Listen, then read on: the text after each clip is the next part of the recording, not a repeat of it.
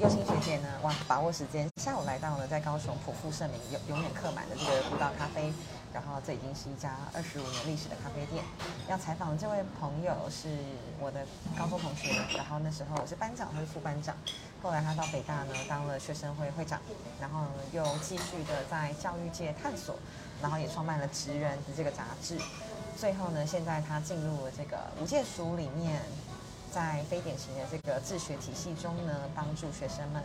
探索自我，还有如何升学。让我们欢迎这位资历非常丰富的赵浩宏。Hello，Hello，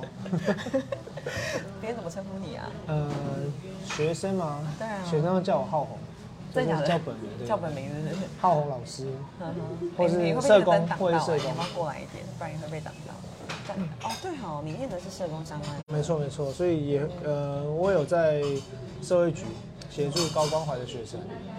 然后其实我工作蛮出 蛮多的、啊，因为像我现在台中协助的是是要成立一个帮助以弱势生为主的自学团，嗯对，那现在主要还是在无界署实验教育机构，就是目前台湾最大的呃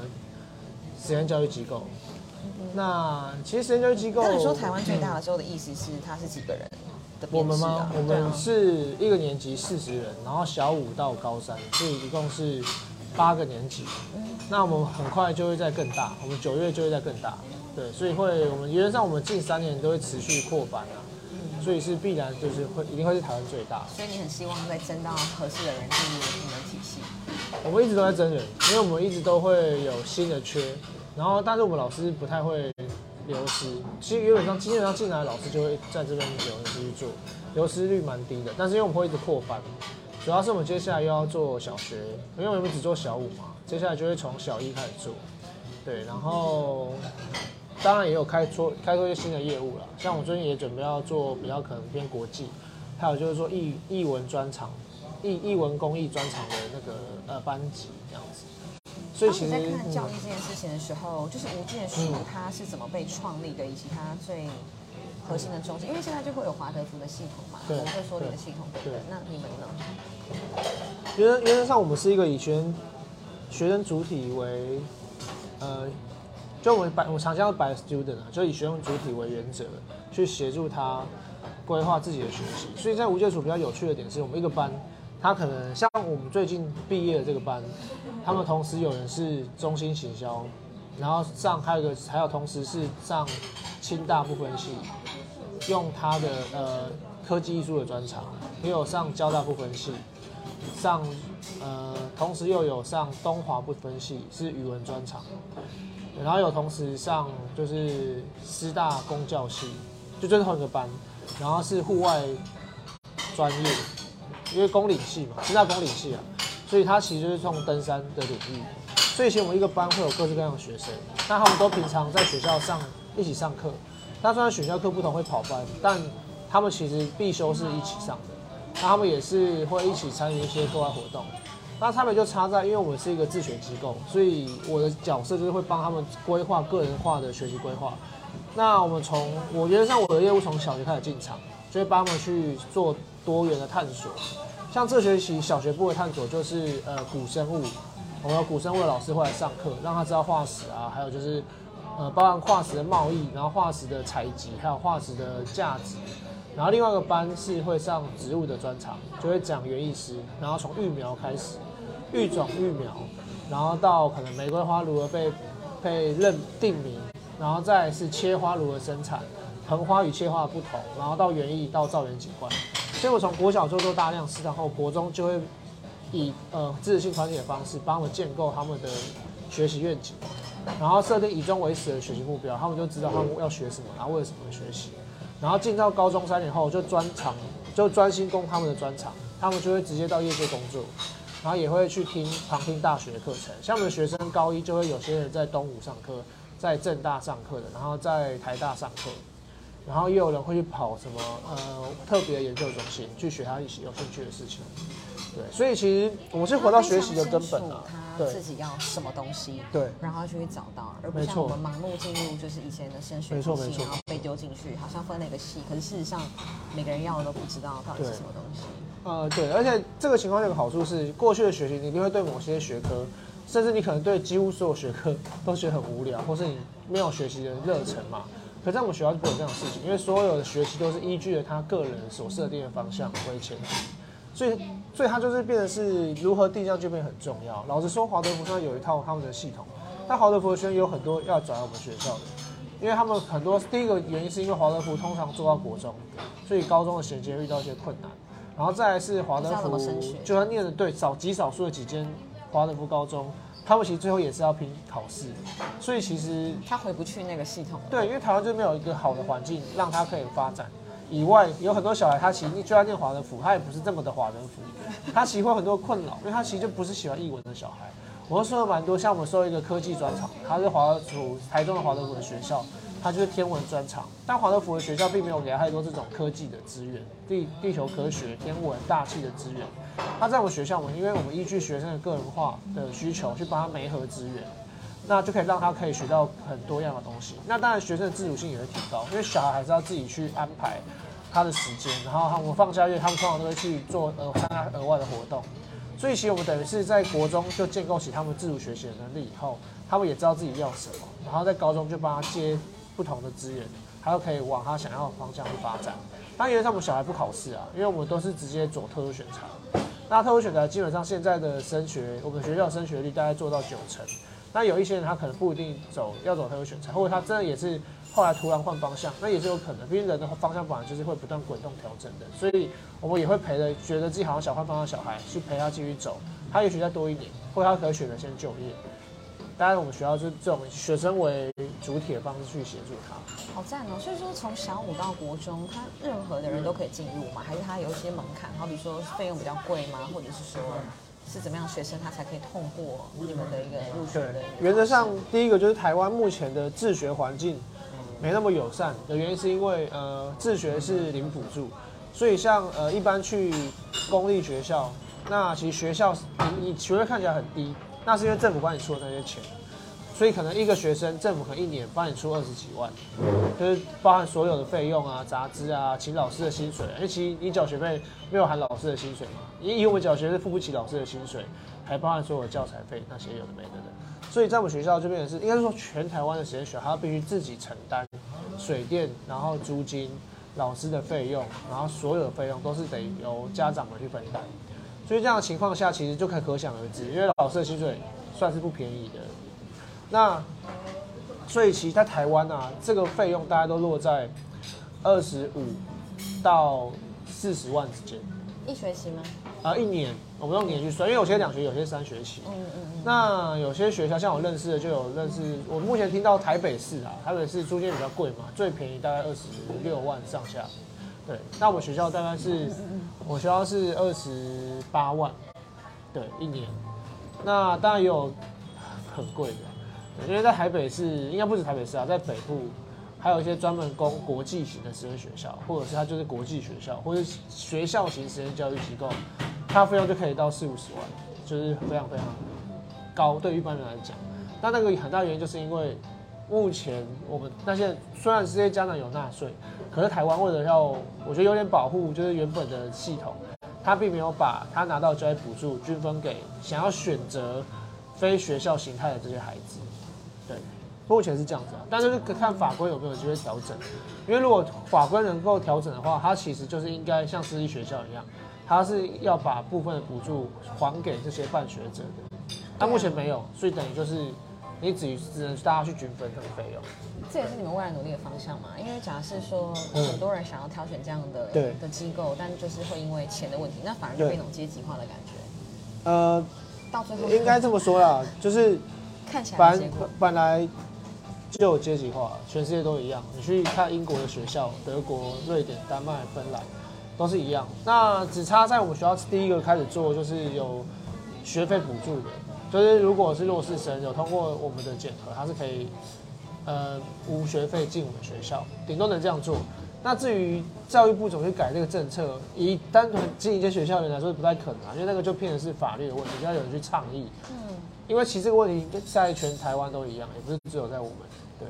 那就变成是要倡议，有没有办有没有有没有办法，就是让政府去正视这个学习资源分配不均的问题。对，这就比较。偏难嘛，对啊，那但是一定不会没有人来念的原因，是因为确实有蛮多家长，他就是他就双薪家庭，可能薪水也不高，但他还是宁愿要花一个月两万让小孩来。那在台北就是蛮习惯的，原因是因为我们先不讲高雄，因为高雄它的物价是不一样。因为在台北，你只要没有抽到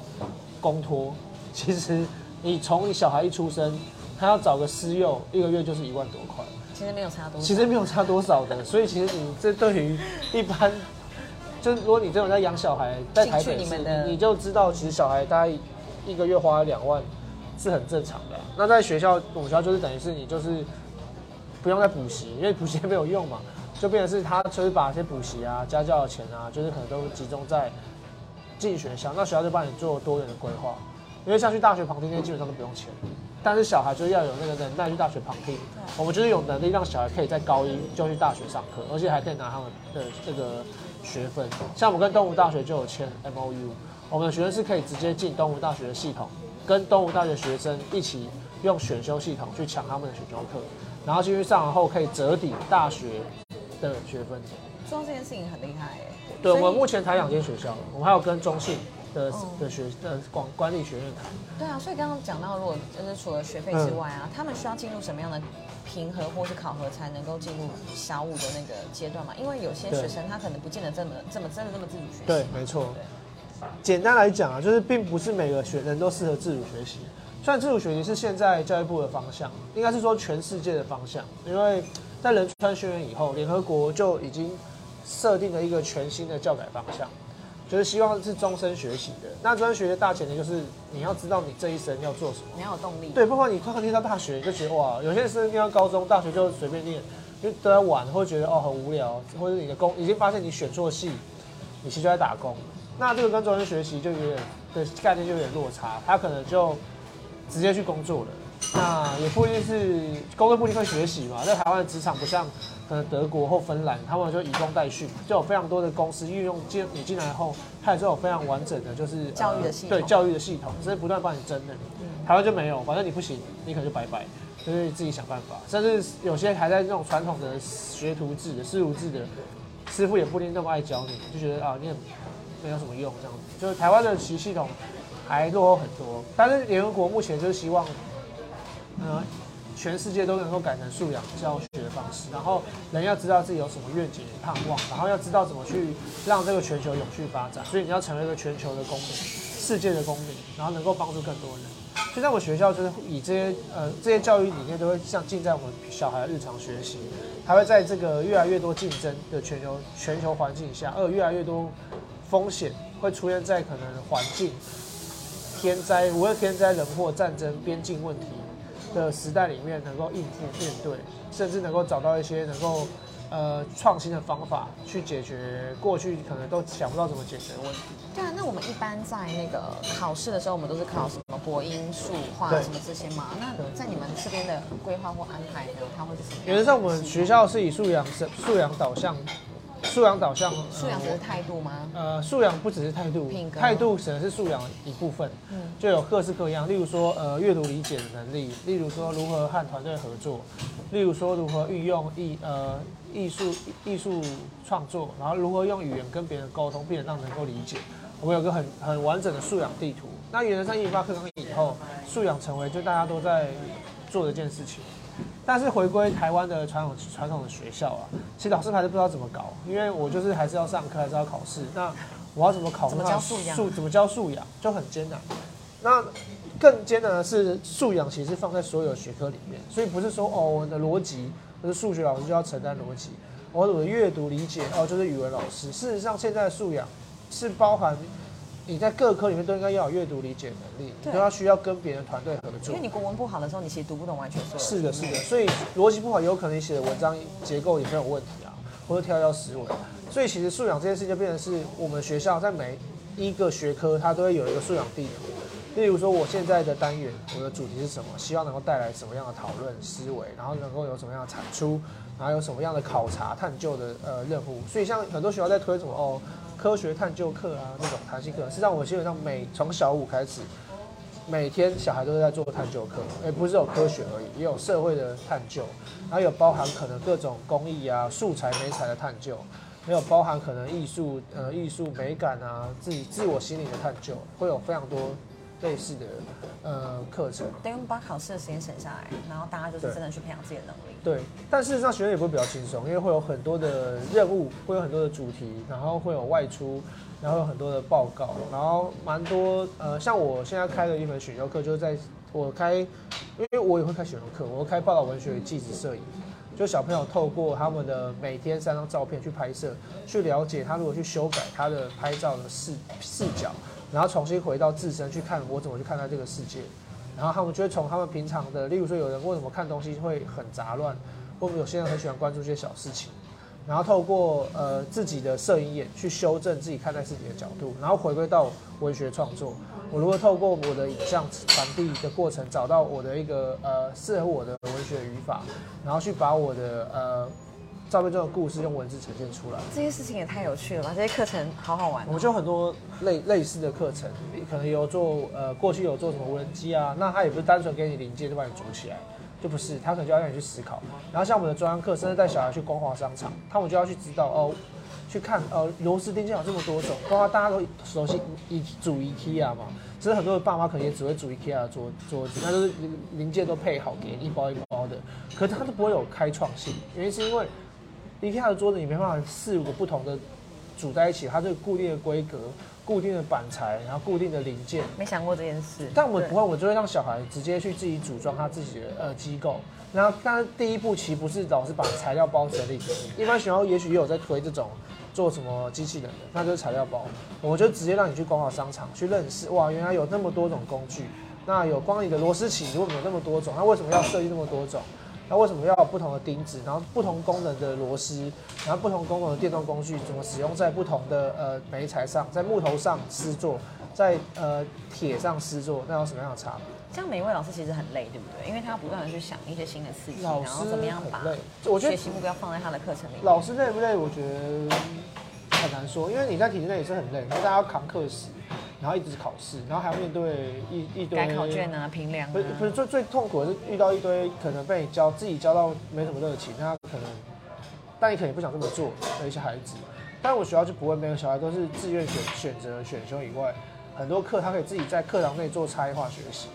例如说他可能想要做个呃影像专案，那这个专案就可以依据小孩的喜好去做。例如他想要做个 VR，或他想要做一间自己的房子，用做 VR 做这间房子。用 3D 建模做自己的想要的东西，那都可以用自己的想法去结合老师教你的技术去呈现。所以老师事实上，第一个老师课时是比较短的啦，因为我们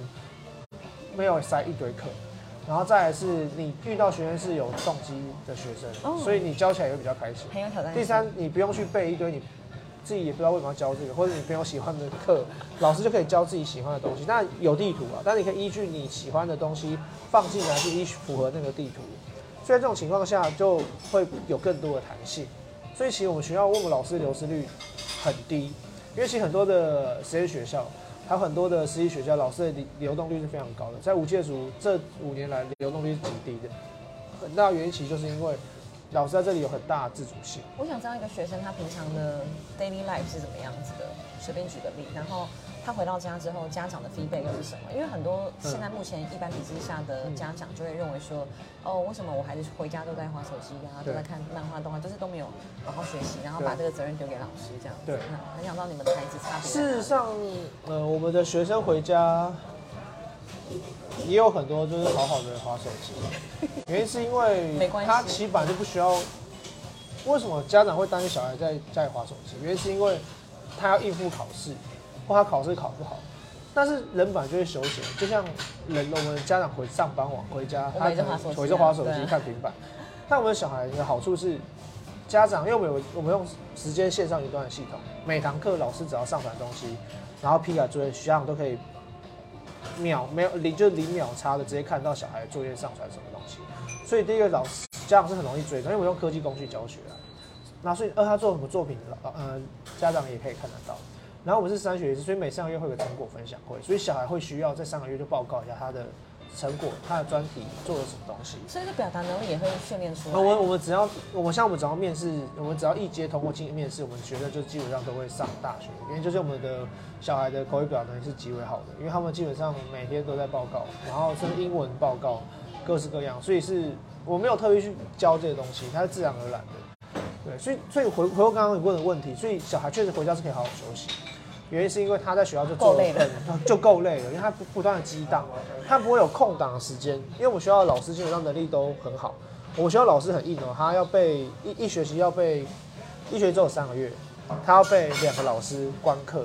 然后要一个老师要观两次课，观课完要说课和议课，所以老师会不断的精进以外，学生在期末会给老师评鉴，所以学校老师会看到每个学生给老每个老师的评鉴和评核。然后在开学的开学前，老师就要上他们的课程影片，就会说他要教什么东西。然后在开学第一周，家长就会有课程说明会，家长就可以直接提问，然后这节课好大吼，或者教学就教的很差。有一次很多什么三招的教师，就是一个莫名其妙的科系的，就跟他的领域无关。我看到食品科的来教数学，因为三招，因为偏上找不到人。我也看到护理护理系的。来教那个语文，就很多这种事情。那也许他也不一定教的比较差啊，但是你就会发现，哇，部落找不到人，或者偏远的地方找不到人，最后只能找人来去扛那个课时的结果，通常都蛮哀伤的。但这个问题也不是只有出现在呃偏远的地方，事实上在都市内有很多小孩被忽视，因为老师的业务太多，学的太多，他其实很没办法看照大部分的学生，所以就在那个学校贴一堆榜单。我觉得榜单贴越多的学校，它就有越多人可能没被重视，因为他们就是很重视那个红有能有有有能力拿到红榜的人，他自然就忽略那些没有能力拿到红榜的人。那你就乖乖来上学，不要装错就好。那因为我常我是社工嘛，我常去做高官，我就知道哇，他们和学校老师的关系是非常糟糕的，就很常遇到他们就是被误会啊，或者他可能就是跟老师不爽啊，他就意气用事啊，就都不是念书啊，但老师也不鸟他，反正是你的事。那我在高官做了三四年后，发现其实这些孩子也不一定是特别贫穷的孩子，他也不一定是什么呃我们常见的经济弱势以外，还有就是新住民，也不一定是呃原住民，就我有被列加分的那些项目，或者是特教生，不一定，他当然就是个一般的孩子，他就是因为青春期，然后老师也很疲惫了，他可能就是做了二十年老师，我还邀你这些事，我我没有，我就是每天就来上班。那小孩就很可怜，所以其实当时要做，就觉得说教育如果不改变的话，一样还是会在这个系统中有很多人被牺牲，所以就开始觉得说，哎，那要怎么办？更何况，我现在就看到一一个哎美国的影集吧，那是什么？是那个十三号吧？你知道吗？就最近 Netflix 的那个十三号，它里面就我觉得一开始他走在走廊上，然后就在嘲笑他第一间学校，说他觉得学校是个很可笑的制度。他们找了一群最没有理想的人，然后来教一群小孩如何去找自己的理想，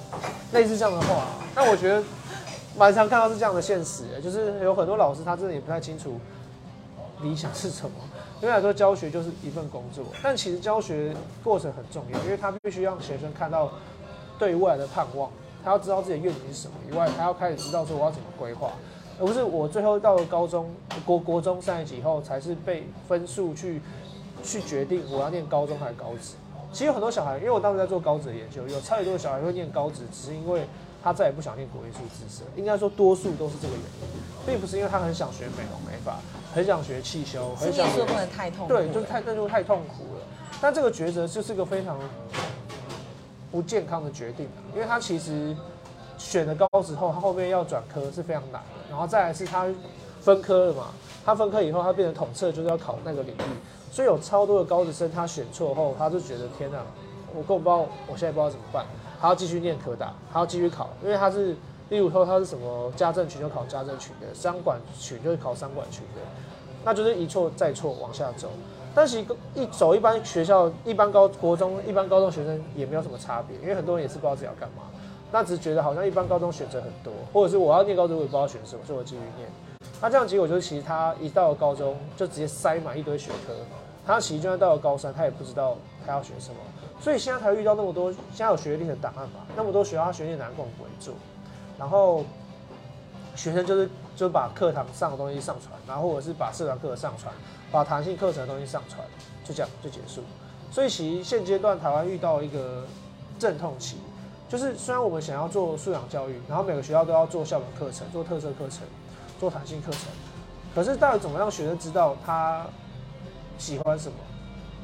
不是件容易的事啊。那也是当时我很早就看到这个问题了，因为国外其实很多人都会说哦，北欧教育怎么做啊？他们什么蒙特蒙氏啊，那些在干嘛、其实回归最根本，就是他们其实给他们时间，像美国的教育，他们就给孩学生很多的时间，让他们去做他们想要的事，去玩社团，去做他喜喜欢的活动。因为事实上，回归我们工作就业就后就知道，你国英数自社，你根本就不需要，你不能说没有什么用，就有些也会有用啊。可是你不需要每个都很很很强。对，没有需要花那么多时间去对，就是也许有西对有些人来说，他社会对他的社会里面可能就一科对他来说很有用，或地球科学，它对于大气特别有用，它有专专攻的那一部分，他可能做地质专长，他可能地震专长，他可能就需要了解地理，但其实很多东西是后天后来再学就可以了嘛。但是为什么我们要把它学到那么多，然后全部都要好？这就是一个集体迷失啊！所以其实没什么秘诀，就是给他多点时间，让他自己探索。好比游戏也可以，好比哦追剧、我觉得这么说啊，第一个要件当然是给他很够够多的时间。可是为什么台湾很多这样给他很多时间，他也是没有办法。例如很多自学生也很失败，应该说台湾很多出来做自学的，他最后也找不到大学，甚至也没有方向。原因就是因为你在美国、你在德国、在芬兰、在挪威，你给他很多时间，他下午学校有一堆活动，他们自己社区有很多的社区的那个呃呃的课程，他是有学习目标的。不是不是，他是有那样的资源的。因为哦，它的环境就是有大量的课程，有大量的社团，对，还有社区有很多的社团，像那个呃呃那个什么英国就在推，就是所谓街头运动，他们每个社区都要有一个专责运动，那他们就会在这个社区就会有为这个社区而建的垒球场，那这个社区可能是冰球场，这个社区可能是冰壶馆，他就是用这样的方式让大家都可以，就算这个社区不喜欢，你可以到旁边的社区，你去选你想要的。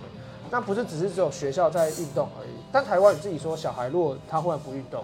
就很难的，你顶多要去还是要报什么呃篮球篮球营啊这些东西，但是在国外它这个是很多那种 group 很多俱乐部是可以参加的，当然不只是运动，就各种都有。所以在台湾你就要给他时间，可是你让小孩对，他不知道做什么。你跟我刚刚说哦，就儿子啊，你以后每个中午过后，每个礼拜三中午过后，你就自己就是决定你要干嘛就干嘛，学想有兴趣的东西。接下来一定就是一个一个傻眼，对，因为小孩一定会不知道 他传说对决。对，他就会打电动，他就会就做 YouTube 影片，他就真的会不知道自己要干嘛。所以其实选择好可怕、啊。对，所以选择没有存在，然后在这边有那个环境，就不会有那样的氛围。所以在那样的情况下，就自然而然很艰难啊。那家长要怎么做呢？因为我我认识现在有些家长，他们也是很好奇说，在这样的制度，假设他们没有那么多的呃学费，就是没有那么办法去缴那个学费，他们到底要怎么培养他们的孩子也有这些素养？嗯、因为你现在也身为一位家长嘛，那其实第一个啊，就绝对是家长得扛起五十趴的责任。原因是因为，先不说我们学校，你在一般的学校，或就算你到一间私立学校，或者到一间呃强调自学或者找方定向的机构，其实学校的时间就是有限，二学还是得扛起一些呃学科。我们学校也是会有学科，那其小孩他时间就跟你喽，这样。其他时间对，可能他需要参加一些活动嘛。那老实说，确实有南北的差异啊。在北部的活动展览啊，我想你也待过台北，高雄现在是越来越好，越来越多啊。对当然没有高雄也当然也是比较大的城市，对，可是你出离开了台北，离开了台中，离开了高雄，我老实就很不方便。因为高雄很大，你还要看高雄哪里啊？例如说你住在大寮，确实呃大寮也还好，大寮还有那个大东，对吧？是吧？大东在大寮。但后来封锁，是吧敢说你是哎高雄人，太太久没来哦，对，就一定有些地方比较远，对吧？或是也不一定台北，像台北市，就因为它就是比较，真的是超级多。就像你到住在平林，平林也有超级多活动，看起来很远。然后像大溪也有很多，在桃园大溪就很多活动，所以在北部啊，确实小孩可以参加很多。可是第一个就是他要怎么找到这些资讯，因为小孩很很多时候他用手机就是打开 YouTube 影片，或者在那边抖音，对吧、浪费时间，这蛮常见的。甚至开始这边练抖音的那个舞舞舞步之类的，所以确实是需要引导。所以这个引导变成是从小家长就是要带着小孩去体验人生。是所以如何陪伴他做不同的事情很重要。那接着就要去观察和引和进一步的呃延伸。比如说你发现孩子好像对于结构的东西很有兴趣，那你就要想结构东西有什么？结构东西就有超级多的，像可能是建筑，也有可能是机械，那也有可能这个结构是很抽象的，例如社会的结构。所以其实它是一件很复杂的事。我我我必须坦言啊，就是我觉得台湾的家长不太会教小孩，原因是因为我们从来都没有让家长去学怎么教小孩，我们都只能复制上一代的经验。当然，我大部分家长都觉得上一代经验很不好，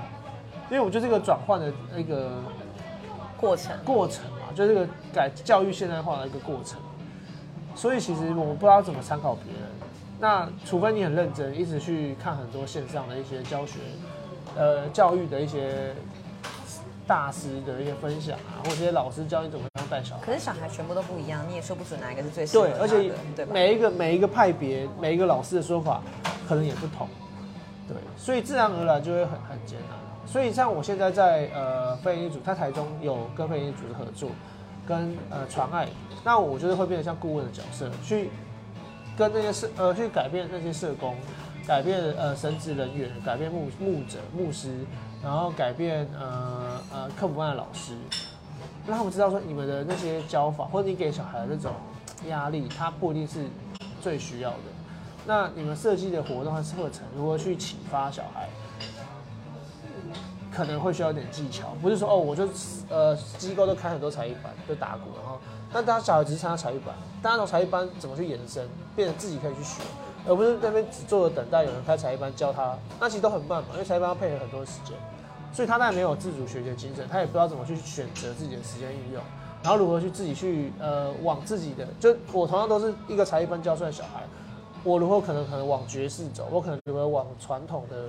传统的打击乐走，或者我我可能往别的领域走，不知道。所以其实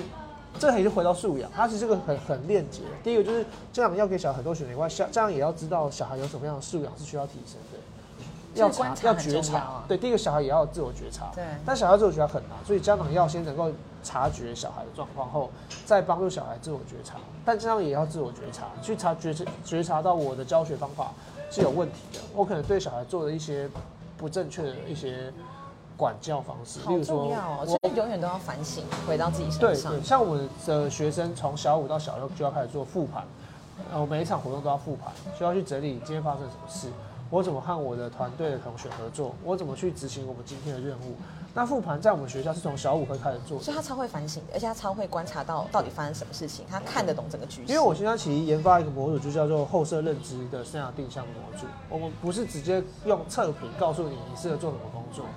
我也不是呃卖你什么卡，又是做什么卡牌啊，不然算命不是，我们是做后设认知，就让小孩能够有能力去盘点他身边的一切，去和环境对话。所谓环境互动论嘛，环境适配论，就我去知道我喜欢怎样的环境，我去追求怎样的环境，环境也会告诉我我适不适合，那我就要评估我要不要调整去符合这个环境，或者改变这个环境。在这个不断和环境对话的过程当中，我就可以去找到更多的资源，去调整自己，然后去装备自己，去让自己可以去在这个环境中，呃，创造自己的空间和地位后，甚至打造属于我自己的环境。这个超强的欸。那最后一个问题，就是因为你现在也是小雨的爸爸嘛，对你也是把这些系统或是这些方法完全用在他身上嘛？因为他是一个会自己阅读的，然后超多表情包的，然后看起来很快乐。到底这些事情是他天生的吗？还是你跟就是若仪你们有怎么样的讨论？其实第一个，这个绝对不是天生的。例如说，如果假设小雨他胡闹的时候，我就会教他立正，就跟他说现在就是不能讲话，甚至跟很跟更严格的就说你太吵了，你要安静。你直接。因为我就假设的话哦哦，他自然而然就不会有这样的特质在。哦，所以其实很多小孩他没有特质，或者觉得这小我的小孩他没有不知道干嘛，绝对不会是天生的。没有小朋友会天生就不知道自己要干嘛，因为小孩通常东摸西摸，他会然后对，然后就是屁股好像很痒。但我就觉得这个行为好像是不对的，你就会限制他，你就会少了很多观察小孩的机会，因为通常小孩的特质就是在这些过程中你可以观察得到他。就是他就发展出来。对，所以你要先忍耐，忍耐小孩的调皮捣蛋，忍耐小孩就是一直想要做他想做的事，因为你就是放手去让他做。放手，但是你还是会有个不可能太夸张嘛，但是你就是至少你要放宽你的规则，你要你必须比路人更能够容忍你的小孩啊，就不要像，就有些家长可能会制止你。但哦，如果说他是制止，那表示你的分寸没拿挺好嘛。但是通常路人不会那么夸张嘛。对，正常来说，你看旁边小孩在玩、在闹、在哭，你会直接过去骂他说：“哎、闭嘴啊！”不会吧？所以没有啊。可是很多时候，我们先我在台湾最常听到的就是最早骂他闭嘴的人都是父母。都是爸爸。所以其实，在二制的是小孩去做自己想做的事情的事，其实是家长。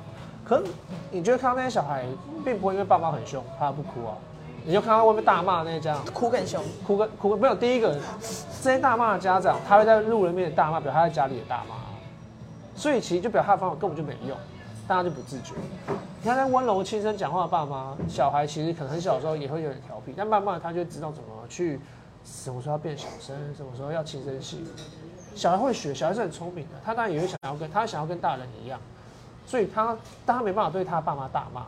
哦，当然有些小孩真的三四岁开始对大妈爸妈会大骂，但爸妈就扁他，那他就变成哭嘛，对不对？所以其实就是个恶的循环。第一个，你直接遏制他、扼杀他做发自于内心的选择。所以像我在带小孩就不会，我就是会第一个我会丢给他很多有趣的东西，第二个是我会适时的配合他，但我会告诉他什么时候不可以，什么时候可以，就让他做他想做的事情。事实上，你去上什么蒙氏啊，也是一样啊，他其实有很多的工工具、很多的教材，让你有机会去用那些的工具再教你做一样的事情去发展想做的事情，然后让小朋友自己选他想要做什么样的，那叫什么啊？蒙特梭利他们有个叫什么？就类反正就类一个任务啊，那可能这个时间点就大家坐在桌子上就做你的那个任务，选择就很选择很重要，就是小孩要会做选择的前提是爸妈让他有选择的权利，第三个就是他有够多选择可以让他做选择，而不是爸妈给他选择，但只有三个选择，或者是爸妈给他选择，但爸妈也没给他方向，他也不知道怎么做选择，因为选择的来源其实不是哦你现在可以选的就可以选的。我们回到我们自己的人生，我通常时候是没有机会选择的，原因是因为选择是被建构来的，是被给予的，给予机会的。对，